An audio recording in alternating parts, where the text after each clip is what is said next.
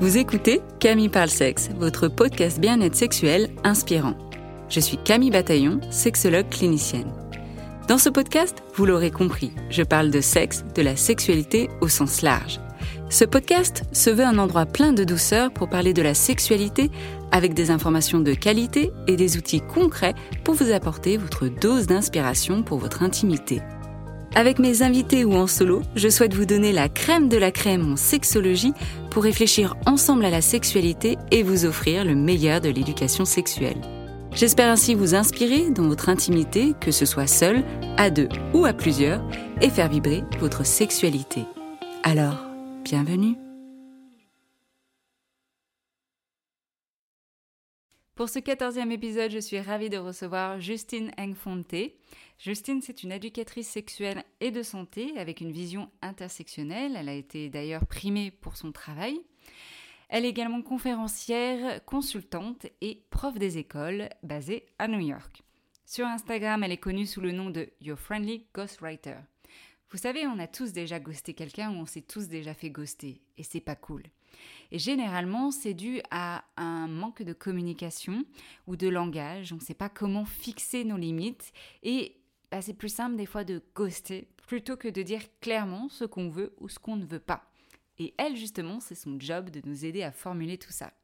Cet épisode est super enrichissant. Je ne connaissais pas ce métier de ghostwriter. Elle l'a créé et finalement, c'est très utile, vous allez le voir, c'est précieux. Toutes ces notions de consentement, de limite, vous allez voir quels sont les impacts dans vos relations et à quel point au sein de notre société, c'est tout aussi important bah, de savoir euh, poser nos limites. Bonne écoute. Hi Justine, welcome to the show. Thank you for having me. Sure, it's a pleasure. So, after you said, Yes, I want to be in your show, I asked you which topic you'd like to talk about. And you said, I would like to talk about my Instagram account, Goodbye Yes, which is a page where, as a friendly ghostwriter, you help people set boundaries in their daily life. So, my first questions to you is Can you tell us what is a friendly ghostwriter?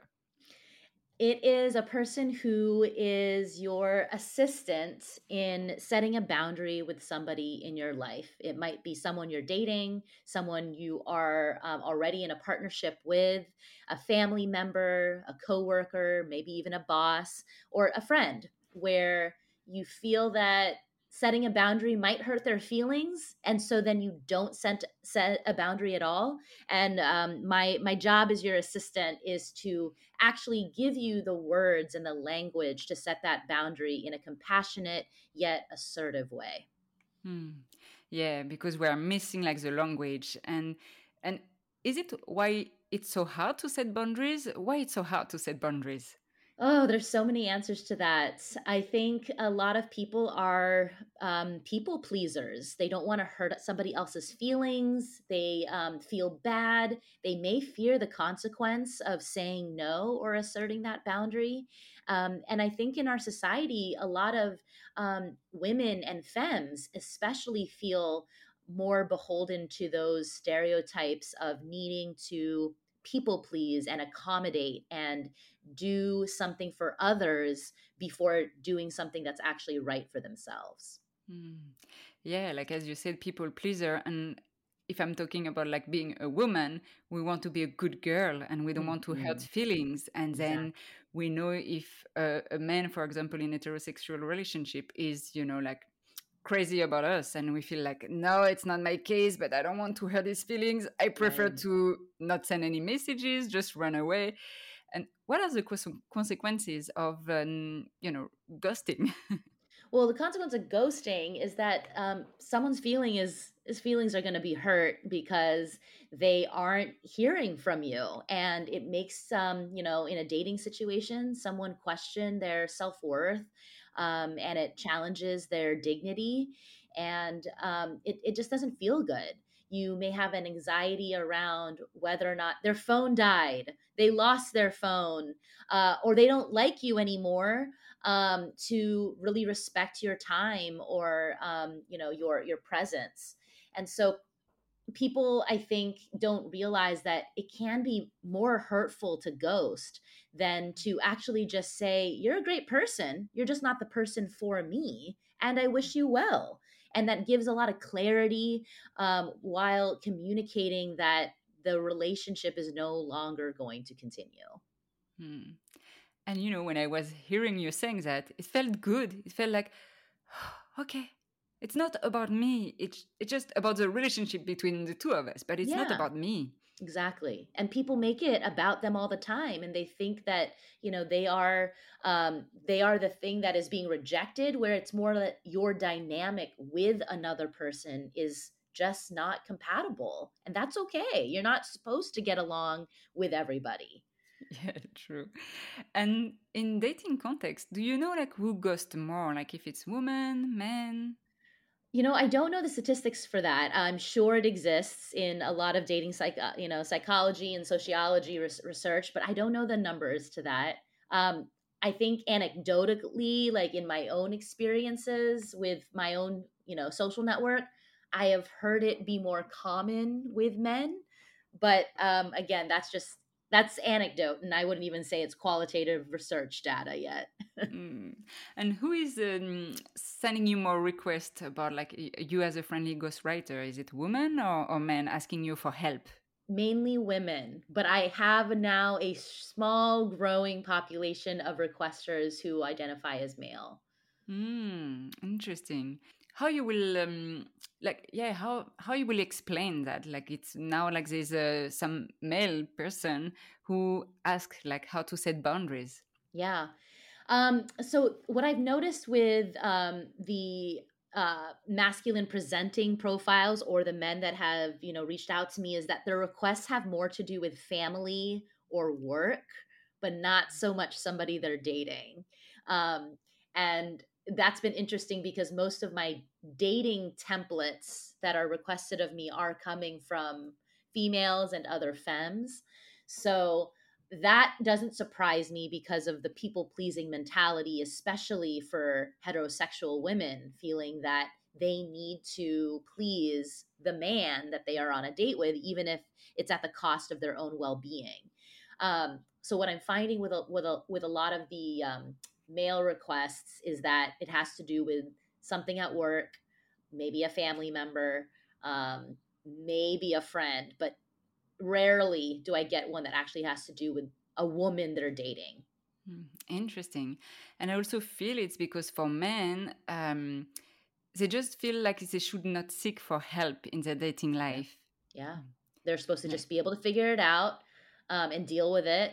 Um, and they're afraid of their own rejection with oftentimes a lot of their own fragility and ego um, so i think just asking for help in general is hard for them and when they are it's about work or family not mm. so much hmm. about dating hmm. interesting and so if we just focus right now on the dating uh, dating context how do you set boundaries in the early stage of dating to avoid actually ghosting someone yeah um, i think I think, you know, just communicating how you actually feel and not just what you feel you should feel um, or what they would feel comfortable with you feeling. It really should be about, hey, I really like you. I like where this is going. I look forward to seeing you on our next date. How do you feel about that? Um, or, you know, as soon as something comes up, this thing kind of rubbed me the wrong way. Um, I'd like to talk about that a little bit more. I'm usually not a fan of whatever it is.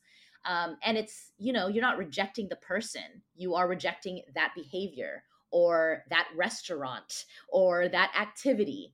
And you're letting them know what actually feels right to you. And this is all a part of really creating that consensual um, culture, which is usually simplified to only sexual acts, but really having a safe, affirming, and joyous dating experience means that you are always ongoing talking about what they like and what you don't like.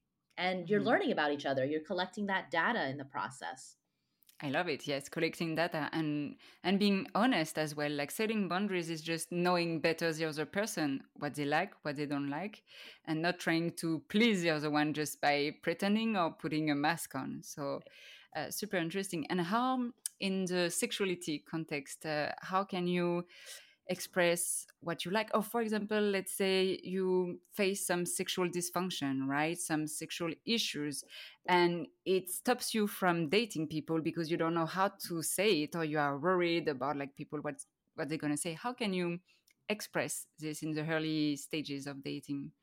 I think when you feel comfortable enough with this person to be now physically intimate with them it's best to have conversations um, around whether it's sexual dysfunction, whether it is STI status, whether it is anything that might, um, you know, pause, put pause to, you know, the sexual experience, um, is a conversation that should be had before, well before the sexual activity actually takes place. Um, I don't think people are usually in the most either sober or right mind uh, when they are already feeling aroused. And so having those conversations at dinner when you are walking together somewhere, right? Um, and just say, hey, I want to talk to you about something. Um, I really like you. And I feel ready to be a little bit more physically intimate with you. And I want to make sure that you know what's going on with me. And it's not necessarily an indication of how I feel if I am unable to get erect um, it's not an indication that you aren't hot enough for me if I'm dry. Um, you know, or I wanted to let you know that my re- most recent test was, you know, four months ago, and um, here's here's what the status was. Can you tell me a little bit about yours so that we can do this in a way that's free of um, anxiety um, and we're able to use um, the right protective methods in order to do it safely um, and so I think having that conversation, not in the bedroom, not, you know, in the context of like it's about to happen, um, is ideal when the stakes are low and you're both present and able to really make it a dialogue. Hmm.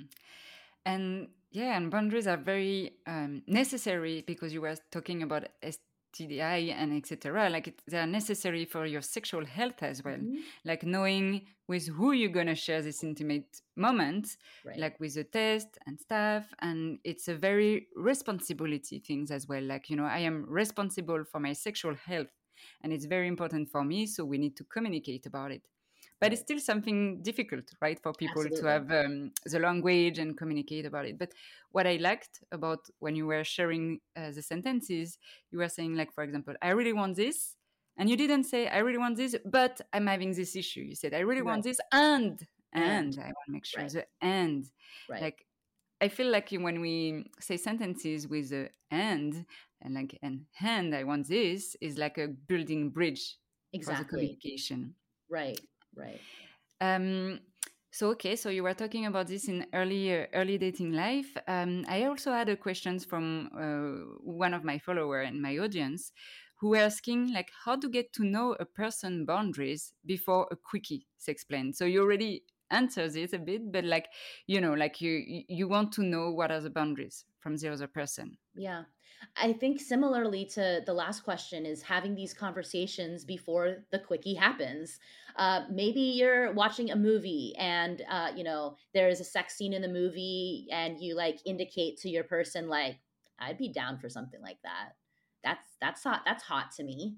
Um, or you know, you are just having a regular conversation at dinner, and you're talking about you know, um, so you know, where's the um, where's the you know most uh, adventurous place that you've had sex or something, right? And then you just have having a conversation about that. It's kind of like a sex icebreaker, if you will, um, and it's not in the context of it actually happening. Um, and and then you say like, is that something that you'd be interested in doing? Like, just wondering. Not that it's going to happen anytime soon, but you know, just just getting all the data um, ahead of time. Um, and then you know when both of you are feeling, you know, aroused and wanting to do it, then you already gathered that information to know that this is something they have been interested in. Um, and then you can, you know, right before it happens, like, well, how about now? What we were talking about the other day. And there you go. So I think it's just about having that conversation ahead of time as opposed to assuming they're on the same page as you, assuming that it's a yes, uh, or assuming that whatever you like is also what they like, because that is not always going to be the case. Yeah. Yeah, and it's not a good thing to assume, right? We need to right. ask to have explicit answers. is there any situation that is okay to ghost someone?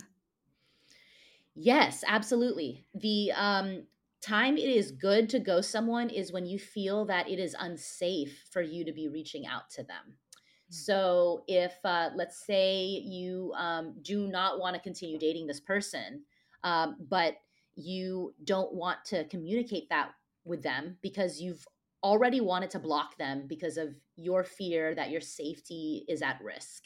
And, um, you know, that's something that you can only determine. It's not just to avoid talking to them, but it's really like if I continue to communicate, they will cons- misconstrue that for, um, you know, wanting me to still be in contact when in fact I feel so unsafe with this person that it um, it causes way too much distress for me to be in communication with them.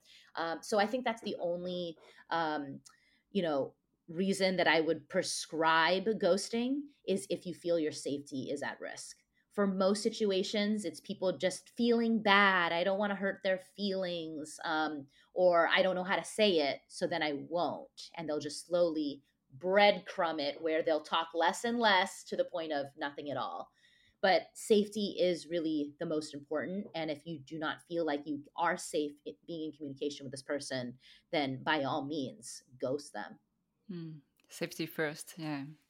Um, and boundaries are very important for our well-being right but it feels like it's always in a heterosexual relationship that it's always women who need to put effort in explaining their boundaries while it feels like for men they can do anything they will be happy with that right uh, yeah. everything will be fine for them and right. it feels really unfair because it put a lot of responsibility on women how do you feel about it I hate it. I hate it. Uh, it is, you know, something that starts um, when this person is even before they're born eh, they're a baby or before they're born we have these gender roles that are already um, imparted onto them whether that be you know their name their activity um, you know how they um, um, present how they you know what their personality is. We gender it right away and have these expectations that we put on them based on their genitalia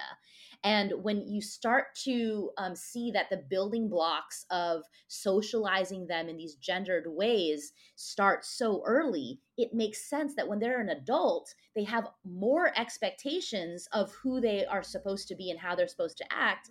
And for men and boys, it tends to be this. Um, this normalization of being entitled to things. And that means that they aren't going to be as caretaking or as accommodating or as empathetic because it hasn't been something parented uh, to them or taught to them as a young child. The assumption is always, I'm going to raise my daughter to be caring and empathetic and to, you know, um, serve others and be thoughtful. But that's not something we raise our boys to by default in our society. And so, you know, these grown men have had 30 plus years of experience by the time you meet them of being entitled or feeling like, well, things are catered to me. Um, and so if I want it, I get it. So I don't need to ask. I just assume that I get it because I am in the more powerful gender. And it is, you know, why rape culture is very much in our society um, because of this entitlement. And entitlement is the number one opponent of boundaries because people aren't even considering asking a consent question because they already feel entitled to that person's body. And we have enough Me Too stories to prove that. Yeah. That's why it's important, right? To teach consent for like young boys and, and girls, but like especially boys, like to understand the concept of consent. Right. And why it's important. And even for them in their own body, because sometimes they feel like, yeah, we can do anything to my body, I'm fine with that. But I'm pretty sure they should reflect on themselves as well to really, you know, get in touch with their body and feel like sometimes they also need boundaries. Everyone need boundaries. Agreed. Agreed. Yeah and i think people don't think that that's what consent is about they always think it's about sexual consent but it's about you know no how are you in relation to another person in your life how are you making sure that that is an activity they also want to do um, that this is a food you also want to share with them. All of those things, we just assume it's probably okay. Um, it's well, I want it, so they want it. And that that golden rule, treat others the way you want to be treated, is where it all starts. It's yes. assuming that just because you want it doesn't mean every single other person also wants it. Instead, the platinum rule is treat others the way they want to be treated. As soon as another human being is a part of a dynamic, you cannot assume you want the same things. You now have to actually communicate, negotiate, and ask, what do you like? What do you want? You know, did that feel good? Do you want it more? And that also is the language when it comes to sexual consent, but it's also the language for ordering a pizza at a restaurant together. Oh yeah, like give us example. Right? Like, well, what do you want? Um, it's like, oh, I want pepperoni. It's like, oh, I wanted mushroom. I was like, well, do you want to split? Do you want the same thing you ordered last time? Do you even want pizza? Maybe you're feeling like a hamburger today, right? So that whole, um, you know, that whole dis- discussion needs to be something that we normalize um, when it comes to sexual activity and this metaphor this pizza metaphor of sex is um, is was actually created by al vernacchio um, in uh, in the us in pennsylvania who's a sex sex ed teacher and has really developed this really easy way of you know understanding sexual consent by way of thinking about how you order pizza. Is it do you want you know what do you want? You know did that does that taste good? Is that something you want more of? Do you want to share? Do you want to split? Do you want something else? The way we order food is also very consensual but we don't think of it as consent language when it absolutely is super interesting the metaphor here in france and maybe in europe i don't know but in france it was like with a cup of tea to mm. explain consent i don't yeah. know if you if yes. you saw this video but I have seen, it, yeah it's the same as with the pizza it right, depends right. on the country i think what talks more but anyway um you so you you customize boundaries uh, not only in da- dating life but also at work with the family as you were explaining um, so why people want to set boundaries in their family for example why are you reaching out what are the issues that they're facing with families or at work yeah i mean the family requests i get are very relatable um, you know, people are asking things like, I have to see my mother in law this weekend. And every time I see her, she always has some comment about how much weight I've gained. I can't ghost her. I can't get rid of her. Uh, but I need to maintain some type of relationship. And I want to do so in a way that still asserts my boundary uh, about what I'm comfortable being discussed about my body, um, while still having a compassion for her as my partner's mother. So help me. And so they'll reach out and uh, I'll craft, uh, you know, something like, hey, Colleen, um, you know, I'll looking forward to seeing you and the rest of the family this weekend for you know, the barbecue. Um, I ask that uh, we keep our conversation to things about the new house and work, um, but avoid any conversation about my changing body or mm-hmm. my body. Um, it makes me uncomfortable, and I don't want our barbecue vibe to be tainted by discussion that makes me feel uncomfortable um, that will in turn make you feel uncomfortable by how I will engage in that conversation. So I hope you can respect that boundary, and I look forward to seeing you on Friday. It sounds so easy. It sounds so easy, and I have the easier job in just yes. writing it. The harder mm-hmm. job is my follower actually pressing send or verbalizing it to the person. So you know i i'm glad i can assist but the harder job is actually making it now mm. happen and in your work, do you do also some coaching? Because as you said, like you script it, but then the you know the hardest job is to sending the text or even telling, talking to someone. Like sometimes, do they ask you how they can do, and do you do some coaching, or it's it's not part of your job? Actually, um, I'm glad you asked that. I've, I haven't been asked that yet, and um, the answer very recently is yes. Um, so I'm also a um, coach on this meditation app called Aura, A U R A. And uh, there's a life coaching category that I am a content creator for, where I now take the boundaries that I'm so used to writing for people and then turn them into life coaching five minute audio tracks for people to listen to. So, in the same way that, you know, um, affirmations are becoming more popular, you stand in front of a mirror and you say, I am beautiful. I am brilliant. I am going to have a wonderful day, right? Um, I'm doing the same thing, but with boundary setting. So now people are um, coached by me to actually say aloud these assertive statements so that when they actually walk into their office, they now have the ability or the practice to say it to their boss, to say it to their coworker, um, as opposed to just think it in their head and wish they could say it. So there's some role playing exercises that I do in this life coaching um, segment. Um, and I pair that with, you know, the work that I do in boundaries. So it's kind of like affirmation practice, but it's um, all about now verbalizing those boundaries. So yes, but through the Instagram um, platform, not so much. I keep that one to just writing scripts for people um, in their custom requests, and then through this meditation app that has also now does do, does a lot of um, health and wellness um, in their app.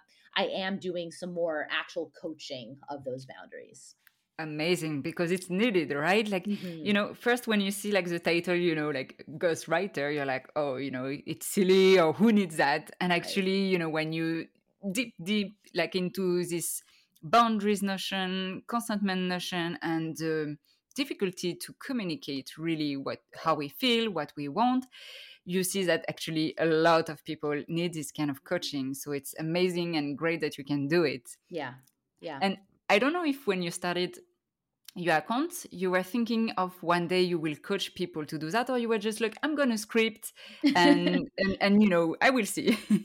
you know, um, I, when I started this last uh, January 2021, I really just had time because of the pandemic. And um, my best friend had always been up to date on my dating life and would always hear the text messages I would send to men that I was no longer dating. And she would be so impressed with what I would text them. And she said, You should save all of these text messages. And I went, What am I going to do with all of these text messages rejecting the guys that I've dated? And she, Someone is going to benefit from this one day. You need to just save mm-hmm. them. So I had saved them over the course of, you know, whatever, one to two years. And when the pandemic hit, I was like, now maybe it's time to do something with this Google Doc. Mm-hmm. And um, I decided, well, maybe I'll put it up on Instagram. I'll just put the ones that I have actually sent, change the name, and I'll categorize them based on, you know, what type of reason I am rejecting them. Um, and then people really received it well. And I said, maybe I can actually customize something for someone because I already do mm. that with friends of mine. Hey, I like this guy, but I don't like him enough to keep dating him. What do I say, Justine? You're so good at like, you know, communicating with people. And I was like, oh, just type this and I'll text them my version. And like, oh my God, this is so good. I would never come up with this on my own. So then I just turned that into an Instagram account and um, mm. 16,000 followers later, I'm still going. Wow. Amazing. So for you, it was just a normal thing, where for most of the people, it's a skill. Like, yes. So how did you learn this? Yeah. Where did you get it from?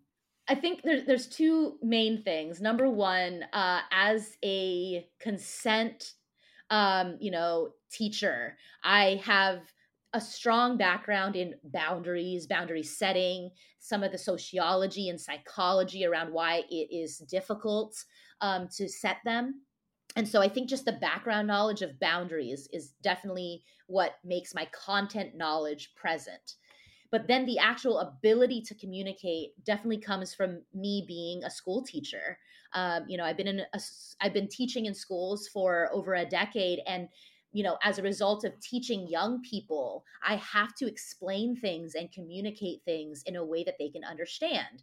And I have a unique skill set of being able to do that with children as young as six years old and children as old as 16 years old.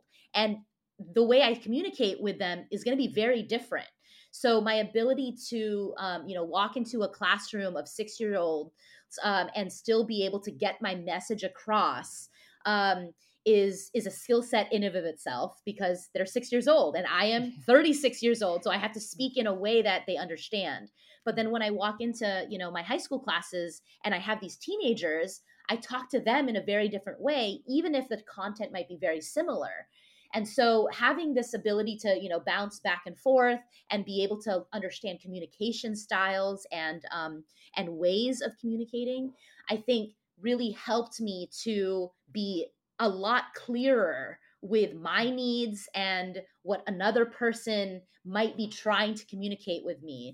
Um, so, pairing the content knowledge as a consent educator with being a teacher who's spoken for many years and to very different age groups um, allowed me to be a good consent communicator, aka a ghostwriter of boundaries. Oh, wow, I love it. so, so you've been a, a, school teacher for 10 years and teaching consent to kids from 6 up to 16 years and even more. Did you see any differences when you started teaching, you know, 10 years ago versus now? Like, do you feel like kids are more aware of this concept? Do you feel like even parents teach them more? Like, is there any difference in a decade?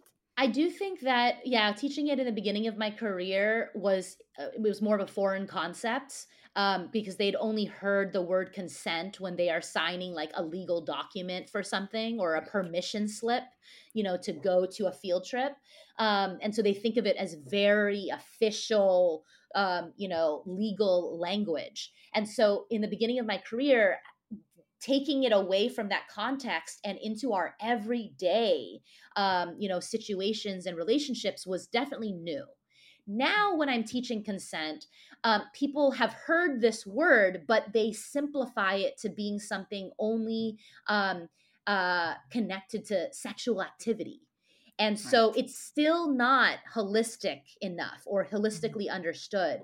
So even though they have now heard this term outside of a permission slip, um, it's still not to the degree and to the depth and scope that I wish people understood consent.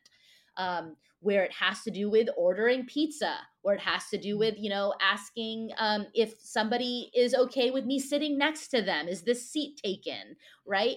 Um, all of that is about consent culture. And then the added layer of what makes it difficult for someone to ask for consent or to say no when consent is being asked. And that mm. has to do with gender, it has to do with race, it has to do with um, safety, and it has to do with so many other so- sociological factors that people are not talking enough about. So um, I, we have a ways to go, but in the last 10 years, the word has become more common, but the depth of knowledge in that word is still quite elementary. Okay, so still uh, more work to do. So yeah. Mm. And and do you work also on the on the fears? You know, you were talking about like you know receiving a no, the mm-hmm. fear of rejection. Like, is it something also that you teach at school? Yes, absolutely. Mm. So I teach my health education through an intersectional lens, which means that there are so many different identities that intersect with one another that impact somebody's experience.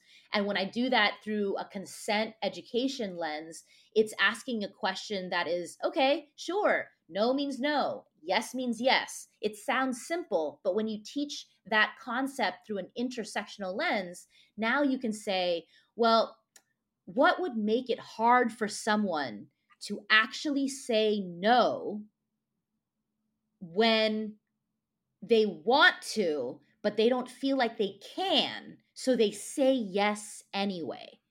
Hmm. And they might say, well, because they're afraid of their safety. They're afraid of the consequence. They um, don't know how to. Um, and all of those things around safety or lack of knowledge or, you know, fear of rejection, that's all coming from a certain place that might be attributed to your identity. Is it because you're a woman and therefore you're afraid of telling a man no? Because a man might be feeling entitled to your body and a yes, and therefore you fear your safety if you were to tell him something he doesn't want to hear. That's now talking about the intersectional aspect of consent. Are you afraid to say no because this person is physically much larger and stronger than you? So if they don't take your rejection well, you actually fear their powerful body overcoming your smaller body, right? And that's looking at body size and type. Um, could it be that you are um, a, a black person in America whose boss is white? And if you say no to your white boss, the consequences in your career are going to be a lot bigger than if mm. you had more privilege as a white employee. So you say yes anyway. And here you are doing overtime without the pay that you deserve. Hmm. Right. So there's so hmm. many other things that make yes means yes and no means no not enough. Yes. It's what you posted on your LinkedIn, right? Yes means yes isn't enough, right? right? And and that the concept of like actually giving consent is a privilege. Yeah. Because not everyone can give a consent right. as you were saying because of the safety because sometimes you fear for yeah you fear for your life so you have to say yes even if you want to say no. So it's still a privilege. Yeah. But it's still important. Still important yeah. It is something that should be a right afforded to everyone but we are not in that world that affords us that right. And therefore it's part of my job as a consent educator especially with young people to dismantle those power dynamics and have them mm-hmm. to understand you know um, those power dynamics because they're being modeled this by adults in their life when a parent is saying to them you know with a bribe come on can you please just go hug your grandma if you do mm-hmm. it i'll let you watch uh, an extra episode and give you more screen time right? So now you're already bribing them and convincing them and manipulating what they're actually feeling in their body to temper it because now they'll be, you know, given something else as opposed to doing what genuinely feels right to them, right? And so how does this change? Well, hey, um, if you do this thing for me, I'll promote you. Hey, if you do this thing for me, you know uh you know i'll i'll go on another date with you and we'll do all these things. Or if if you don't do this i'm going to send the nude you sent texted me to everyone else in our class. Yeah, right? so that, you feel trapped? All, yeah that that manipulation is very non-consensual even if you've said yes because you've been bribed or you've been manipulated to do so. And young children are already experiencing that from their own adults in their lives and caregivers. So, this is why it's so important that consent education is taught in this holistic and intersectional way to young people. And it has nothing to do with sex. But people are so mm-hmm. scared about talking about sex ed in schools or consent, they don't feel it's appropriate. And yet, we are already priming them to be non consensual adults in the future. Wow. That's why like your job is very important. It's very important to educate about consent and for the people who would like to have resources or do not know where to start and like you know content like consent is something like far blur like what are the resources you could recommend? Well, for parents, my favorite resource um, is amaze.org, A M A Z E.org. It's wonderful for um, young children all the way up until around 14 years old. They, it's a video resource where they have a bunch of videos that are about three to four minutes long, and um, every video is kind of like a very well done PSA cartoon or public service announcement. You have a little lesson in all of those videos around all things sexuality, health. Um, so that's a favorite resource of mine for for the kids, and I recommend parents watch some of those.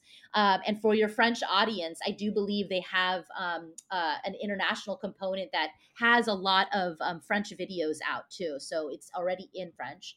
Um, and then my second favorite one for parents specifically is um, an organization called Sex Positive Families and their resources are excellent when it comes to books that they recommend workshops you can take um, you know products that you can be using to have in your home to be having these conversations better um, but those are my two favorite um, resources for parents and of, of young children and then the young children themselves Wow, amazing. Thank you so much. And and my last question as you are also a sex educator, What is the one thing you would like that people remember about sex education?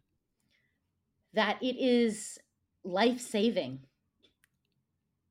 Wow. It is life saving. We're going to finish with that. It's life saving sex education. Thank you so much, Justine. It was very precious everything you shared and um, and the importance of your work as a school teacher, a sex educator, and a ghostwriter as well. Thank you Thank so you, much. Camille. It means a lot to me that you would uh, have me meet and connect with your audience in France. Yeah. yeah, and where they can find you, like uh, you know, like where are you reachable? Sure. If you want to um, learn more about my career as a whole, my website is justinefonte.com. And on social media, you can follow me at I'm Justine AF.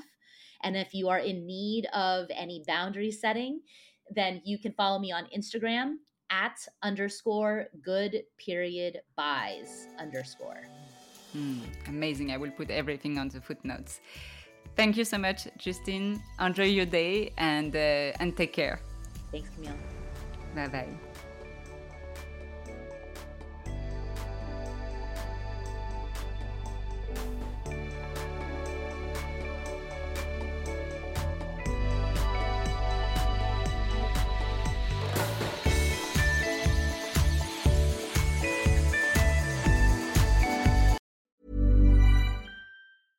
Selling a little or a lot? Shopify helps you do your thing however you cha-ching. Shopify is the global commerce platform that helps you sell at every stage of your business. From the launch your online shop stage to the first real life store stage, all the way to the did we just hit a million orders stage. Shopify is there to help you grow. Shopify helps you turn browsers into buyers with the internet's best converting checkout. 36% better on average compared to other leading commerce platforms because businesses that grow grow with Shopify. Get a $1 per month trial period at shopify.com/work. shopify.com/work.